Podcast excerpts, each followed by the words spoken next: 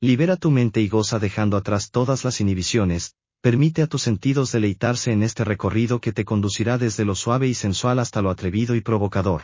Disfrutemos juntos este momento, a través de la narrativa erótica. Hoy les ofrecemos, el regalo desinhibido de Maggie. Ese fin de semana, teníamos planeado pasarlo fuera de la ciudad.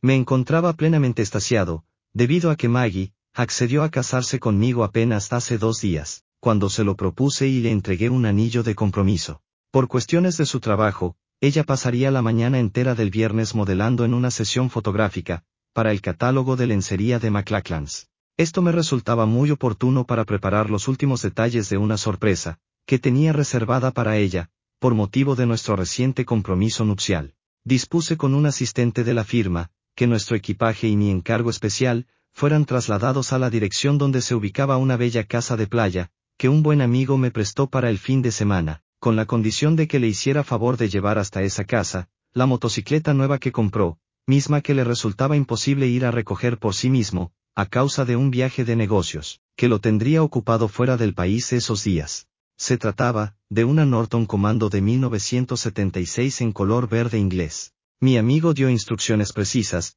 para que me fuera entregada en el concesionario autorizado de esa marca. Yo solamente debía conducirla. Al final del paseo, la dejaría en el garaje lista para que él tuviera con qué divertirse los fines de semana, que es cuando utiliza aquella casa. Esto me resultaba muy sencillo de realizar y encontraba emocionante, hacer aquel viaje de dos horas en carretera a bordo de la motocicleta nueva. Y la mejor parte, es que Maggie, no se esperaría aquello. A las cuatro en punto me encontraba en la puerta del estudio fotográfico para recogerla, tal como lo acordamos. Enseguida salieron sus amigas, Amanda una sensual trigueña que modelaba y se daba tiempo para estudiar literatura en la universidad, ella tenía la firme intención de convertirse en una gran escritora. Mariel era otra atractiva trigueña de expresivos ojos cafés, que aprovechaba los ingresos generados en el modelaje para costear sus estudios universitarios. Por último, estaba Nancy, una espectacular y linda rubia que tenía grandes aspiraciones en su carrera como modelo. La primera vez que vi a Nancy, fue dos años atrás en una publicidad para televisión de las camisas Wimbledon, en donde ella solo trae puesta una camisa blanca, mientras la cámara la capta en tomas de cuerpo entero, recorriendo a solas una casa, entre tanto se encuentra hablando sobre la maravillosa sensación que tiene, al vestir únicamente esa prenda sobre su cuerpo. Y una vez que ella se encuentra en la estancia, puede verse el reflejo del dueño de la camisa en un espejo ubicado detrás de Nancy. Aquel misterioso hombre, se muestra sorprendido por encontrar a la bella rubia, en actitud juguetona y ataviada con su camisa recién planchada. En forma amable y con cierta urgencia, él se la pide de vuelta para poder ir al trabajo. Ella, le devuelve una pícara mirada insinuando, que no lleva puesta otra cosa sobre su cuerpo. Mientras la cámara se aleja lentamente con una toma de Nancy, quitándose la camisa y mostrando su espalda desnuda, la toma cambia al momento en que la prenda casi está llegando hasta su cadera. Ella extiende grácilmente el brazo sujetando en su delicada mano aquella prenda, para entregarla con dulzura al apurado hombre. En la siguiente toma, Nancy es captada desnuda de perfil, apoyando su cuerpo cariñosamente abrazando al hombre, que ahora viste de traje y corbata.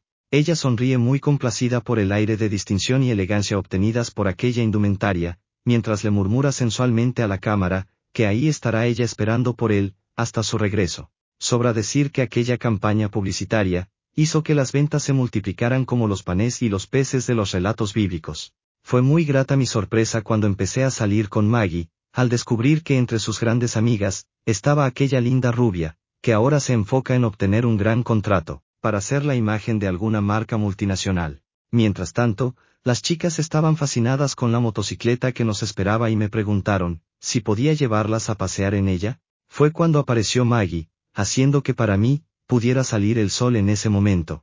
Ella mide un metro con setenta. Es dueña de una frondosa cabellera rojiza, sus hermosos ojos verdes pueden llegar a ser hechizantes, y en mi caso muy personal, tienen el poder de usarme a su antojo. Soy incapaz de negarle nada a esa mujer, cuando me mira fijamente. Del modo en que solo ella sabe hacer. Su cuerpo bien formado y de perfectas proporciones, con piernas largas muy bien torneadas, sus redondas caderas, una bien delineada cintura, sus firmes y redondos senos. Y mi perdición yace en aquel rostro angelical, que me tiene cautivo desde el primer día. Una cosa que puede impactarme sobremanera, es la exacta proporción y similitudes que tienen los cuerpos de Maggie y sus tres amigas, algo que, sin desearlo, pude constatar gracias a un afortunado y peculiar suceso. Fue en una ocasión cuando ellas estaban terminando de realizar una pasarela.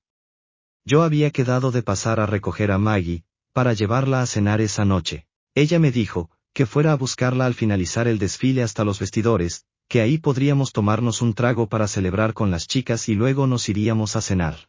Por cuestiones de mi trabajo y el tráfico, llegué varios minutos después de haber concluido aquel desfile de modas. Tenía plena conciencia de mi impuntualidad y pensaba en cómo disculparme por mi inusual retraso, imaginando que Maggie, estaría furiosa conmigo. Grande fue mi sorpresa, al momento en que ingresé al camerino.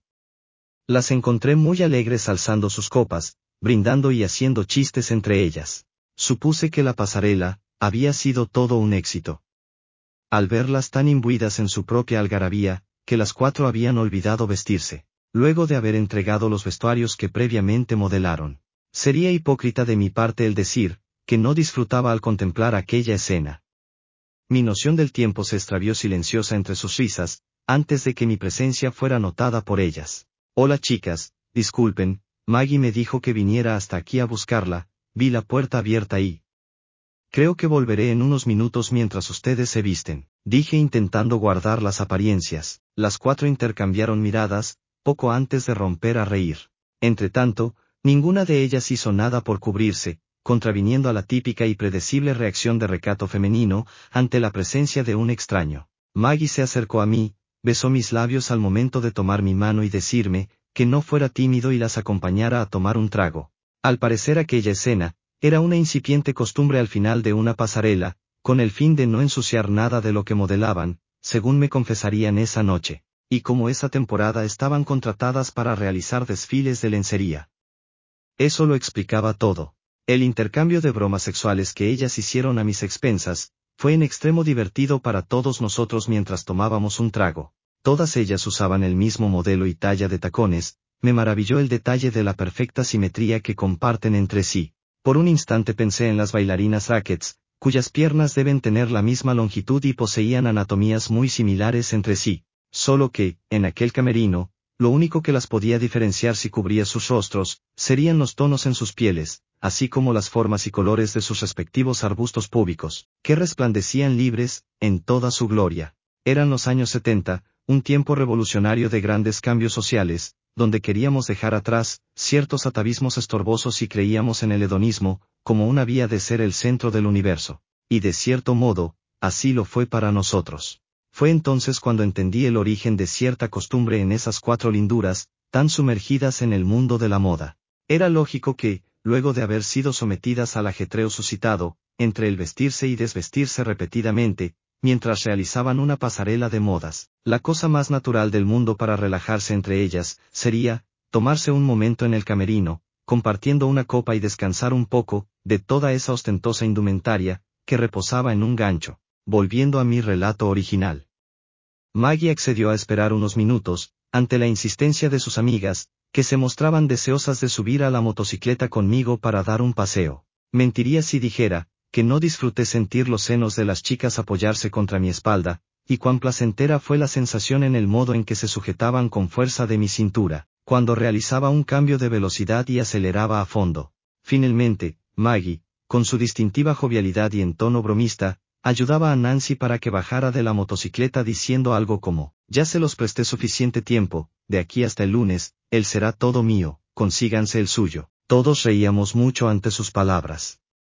Enseguida, se subió a la motocicleta, y nos dirigimos a una última cosa que estaba pendiente en mi agenda de ocupaciones. Aprovechamos, que nos quedaba en el camino. La agencia para la cual trabajo, se encargaba en ese entonces, del lucrativo negocio del rock roll y organizaba presentaciones de músicos que estuvieran plenamente apoderados del gusto juvenil. La semana pasada se presentó Bowie en su personificación, de El Delgado Duque Blanco cuyo espectáculo pudimos disfrutar en lugares preferenciales, en ese momento constaté que Bowie, era un músico verdaderamente innovador. En cuanto ingresamos al backstage, tuve oportunidad de estrechar su mano e intercambiar unas palabras con él. Le auguré un gran éxito y tuve esa noche la certeza, que él puede cambiar las tendencias musicales venideras a su antojo. Puedo decir, que fue toda una experiencia. Y viéndolo en retrospectiva, fui tan acertado en mi apreciación. Bowie continúa reinventándose y creando música fantástica, que, dentro de un siglo, seguirá dando de qué hablar. Y será estudiada como ahora se hace, con los grandes compositores de siglos pasados. Este viernes la agencia consiguió un recinto muy sencillo, similar a una fábrica vieja en una ubicación a las afueras de la ciudad, para que se presentaran los Sex Pistols, unos chicos que tocaban furiosamente y cuya actitud, bien podía rebasar la potencia de sus instrumentos musicales. Al llegar al lugar, Maggie se negó rotundamente a esperarme afuera, e insistió con firmeza, mirándome con esos ojos verdes, en acompañarme adentro. Le expliqué amorosamente, que solo debía ir a revisar las cifras de las entradas, así como recibir un reporte del encargado de seguridad y los técnicos del sonido, algo que me llevaría solo unos minutos. Hasta ahora, no he podido detenerla cuando se empeña en conseguir algo de mí. No tenía muchas ganas de quedarme a ver el show, debido a que conocía bien aquella atmósfera desenfrenada, plena de exuberancia y rebeldía que distinguía, al creciente movimiento punk en esos años. Además, temía un poco por Maggie, que seguro criticaría enfáticamente, la estridencia con la que esas bandas tocan, y lo pesado que puede ser el ambiente de la música punk. No deseaba enfrascarme en una acalorada discusión musical con ella. Después de todo, yo apenas empezaba a conocer ese movimiento musical y carecía de argumentos contundentes, para hacer una apología del mismo. De modo que una chica sofisticada y que adoraba la música de Wins, no me tildara de loco. Maggie vestía esa tarde, un ajustado pantalón blanco, acampanado al llegar a las pantorrillas, y realmente ajustado en los muslos, con un especial énfasis en sus caderas, resaltando puntualmente, lo sinuosamente redondo de sus bellas nalgas. Pude notar con cierto agrado, que no usaba unas bragas bajo aquel ajustado pantalón. Y por instantes, me parecía ver a través de la tela, lo que definitivamente, era su rizado y rojizo arbusto púbico. Complementaba su atuendo, una diminuta blusa de color azul eléctrico, hecha de una tela reluciente, tal como era la moda del momento, y unos zapatos de tacón, abiertos al frente en el mismo tono de azul que la blusa. Su ondulado cabello rojizo escarlata, se agitaba en libertad. Y me podía sentir el hombre más afortunado del mundo, al pensar que aquella belleza, era mi futura esposa. Entramos al recinto por la puerta principal, íbamos tomados de la mano, para guiarla mientras caminábamos por uno de los extremos, con el fin de rodear en lo que fuera posible a la multitud y pese a ello, hubo cierto contacto con toda esa euforia juvenil que agitada, gritaba a coro aquellas canciones. La impecable apariencia de Maggie, contrastaba de forma muy notoria, en relación con las chicas que se encontraban disfrutando del concierto, las cuales iban ataviadas, de una forma realmente transgresora, con camisetas deliberadamente ofensivas, y desgarradas. Usaban peinados estrafalarios, así como su maquillaje, escandalosamente llamativo. Me llegó a sorprender mucho, ver a unas chicas ataviadas con medias negras de red, chaquetas que parecían salidas de una tienda de segunda mano, estaban muy a gusto, prescindiendo de sus faldas o de unos pantalones, mostrando sus bragas negras.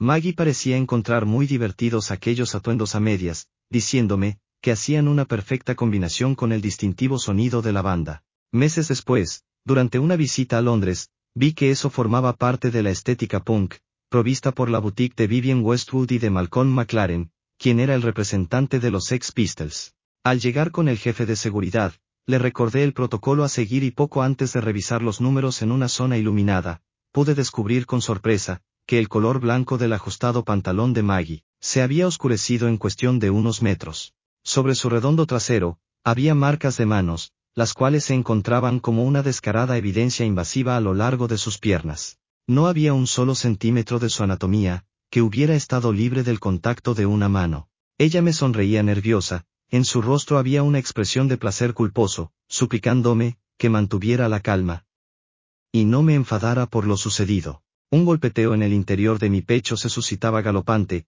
en cuanto pude ver, como sus pezones, estaban erguidos bajo aquella resplandeciente tela de color azul eléctrico. Aquello me dio un poco de risa y mi indignación inicial, estaba siendo superada por un insólito sentimiento de oscuro placer, al ver que mi prometida, se encontraba evidentemente excitada por aquellos toqueteos, que la alcanzaron entre el anonimato de aquella multitud y que fuera procurada, en contubernio con la oscuridad. Me di prisa para concluir mi trabajo, tenía una seria urgencia por salir de ahí para llevar a Maggie a nuestro destino, y así poder estar a solas con ella.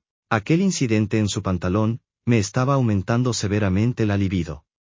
Y podía sentir en ese momento que ella, empezaba a inquietarse. Pude ver sus ansias vibrar en el resplandor de esos bellos y penetrantes ojos verdes, enfocándose en mí. Ella siempre ha tenido esa facultad que le permite, el poder meterse en mi mente. Con su dulce voz, estaba expresándome su deseo, de ponerse traviesa y juguetona conmigo, en ese preciso momento. Sus insinuaciones eran seductoras y manifiestas, respecto al crepitar de sus apetitos, para que la desnudara y la hiciera mía, cuanto antes. Tal era su insistencia, que empezó a enunciar una dulce súplica, para tenerme entre sus piernas. Justo ahí, entre toda esa alocada gente, pensé que aquella impresión, solo era fruto de mi concupiscencia. Pero aquel llamado de Maggie, se hacía más insistente dentro de mi cabeza, como si en ese momento, yo fuera un libro en donde ella se encontraba escribiendo sus deseos. Volví la mirada hacia ella, vi que de sus ojos, irradiaba un fuego hipnótico. Me di prisa para terminar mi trabajo, la tomé de la mano y recorrimos aquel camino de regreso a la puerta principal. Por instantes pude sentir que su mano me jalaba, para que yo, disminuyera la marcha. Fue en cuestión de un instante, que contrario a mis planes, nos encontrábamos caminando entre la multitud. Esta se agitaba eufórica, el ruido de los gritos y el sonido de Anarkin de Yukai, no me permitían escuchar nada. Solo pude sentir en mi interior la voz de Maggie, que me pedía, tomara las cosas con calma como si ella estuviera disfrutando el momento. Por instantes volvía la vista hacia ella, y solo podía ver su rostro entre un mar de gente en movimiento que se apretaban unos contra otros, ella tenía cierta expresión de éxtasis por ello, mientras que su mano, se apretaba fuertemente a la mía. Su dulce voz, volvió a sonar en mi mente, para hacerme saber, que todo estaba bien y deseaba disfrutar esa parte del viaje conmigo. La puerta se encontraba a pocos metros y nos fui abriendo paso entre la multitud. Cuando finalmente nos encontrábamos afuera, lo único que podía escuchar, era la espontánea y descontrolada risa de Maggie, me di la vuelta preguntándole, ¿qué era lo que ella encontraba tan divertido? Mis ojos se pusieron cúbicos al ver que ella, estaba tan alegre y desnuda frente a mí. Sus pezones firmes me saludaban alegres, y la exuberancia de ese rizado arbusto rojizo enmarcado por sus caderas, estaba libre y un tanto fulgurante, por lo humedecido que se tornaba, debido a su creciente excitación. Aquel ajustado pantalón, desapareció sin dejar rastro alguno. Entre la voluptuosidad de aquella multitud, y de la resplandeciente blusa azul eléctrico, no quedaba ni una sola puntada, sobre el hermoso y ahora desnudo cuerpo de Maggie. Ella resplandecía tan despreocupada y radiante. Sus pies, aún mantenían aquellos zapatos de tacón alto, abiertos al frente, con sutiles correas de color azul, sujetas a los tobillos, los mismos que minutos antes, Todavía hacían juego, con la ya extinta blusa. Ella reflejaba cierta euforia contagiosa en su rostro, debido a los recientes sucesos, y su cuerpo daba muestras manifiestas de aquello. Se le veía gustosa de poder mostrarse, al natural. No puedo negar el placer que su repentino exhibicionismo, estaba produciendo en mí. Quise guardar las apariencias, por lo que me quité la chaqueta de cuero, y se la ofrecí, para que pudiera cubrirse antes de irnos. Ella se negó a recibirla, Jamás olvidaré sus palabras y el modo embelesado en que me miraba, mientras hablaba. ¿Qué sucede, querido? Según recuerdo, esta era una vieja fantasía tuya. Subamos ya a esa motocicleta, yo te sabré avisar cuando me dé frío. Por ahora, quiero sentir el viento de la carretera, recorrer en libertad por toda mi piel. Epílogo. Llegamos a aquella casa en la playa cuando estaba un tanto avanzada la noche, acomodé la motocicleta en el garaje a toda prisa y alcancé a Maggie en la casa, donde pasamos, dos inolvidables días, que ahora a mis cuarenta y tantos años, me sería imposible repetir con el mismo vigor, que tenía en mis años veinte.